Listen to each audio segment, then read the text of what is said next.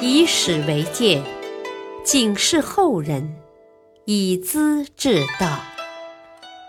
品读《资治通鉴》，启迪心智。原著司马光，播讲汉乐。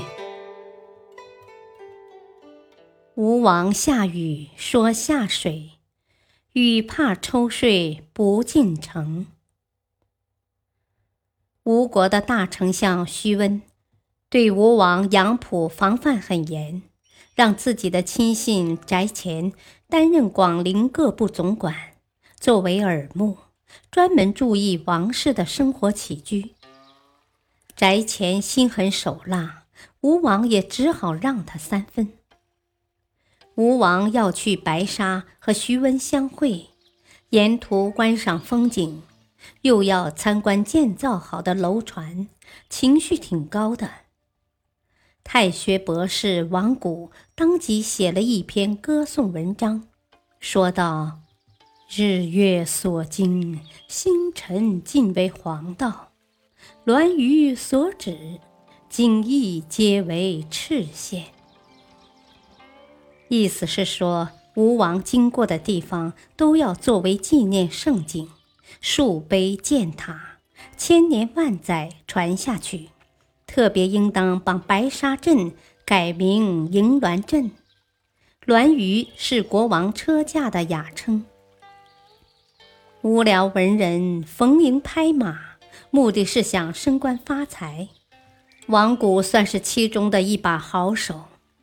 不过，杨浦为人很大方，并不欣赏这一套，没有对王谷的提议做出反应。会见徐温的时候，正逢天下小雨，吴王站在江边楼上俯瞰长江的迷蒙烟雨，悠然神会，身上沾湿了雨水也不觉得。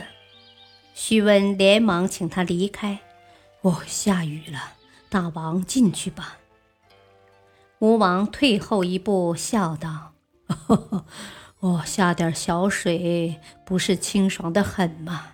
何须理他？”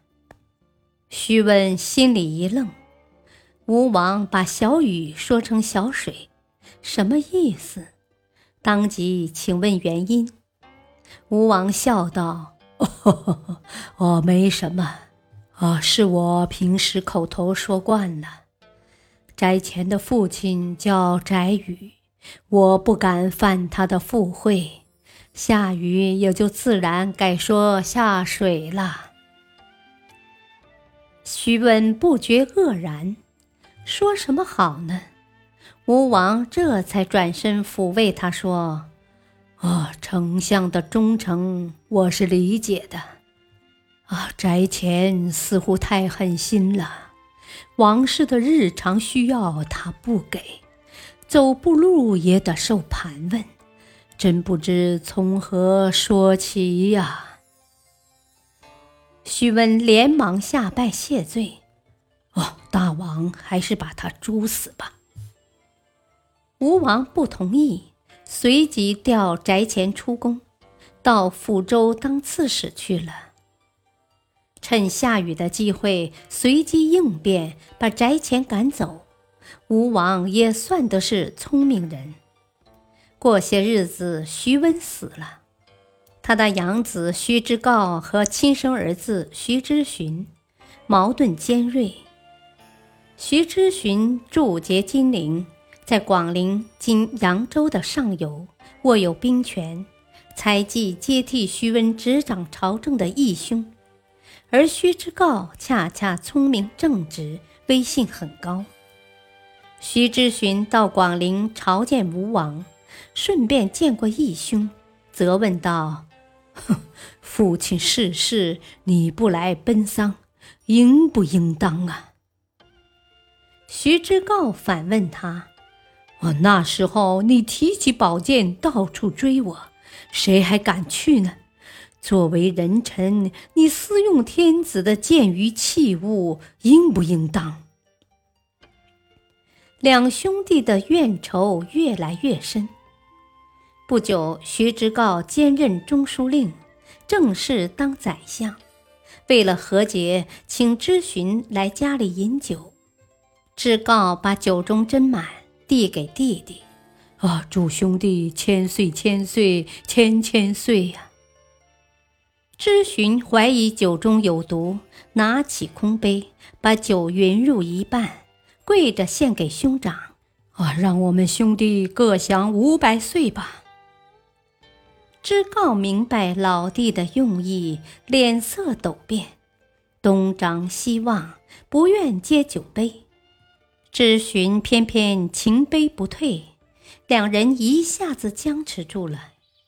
周围的侍从不知如何是好。伶人申建高走上前来，照例说了些诙谐风趣的话，把气氛缓和下来，然后夺过两兄弟的酒杯，咕噜噜的一起倒进了自己的肚子，金杯随手揣进怀中。急急忙忙的走了。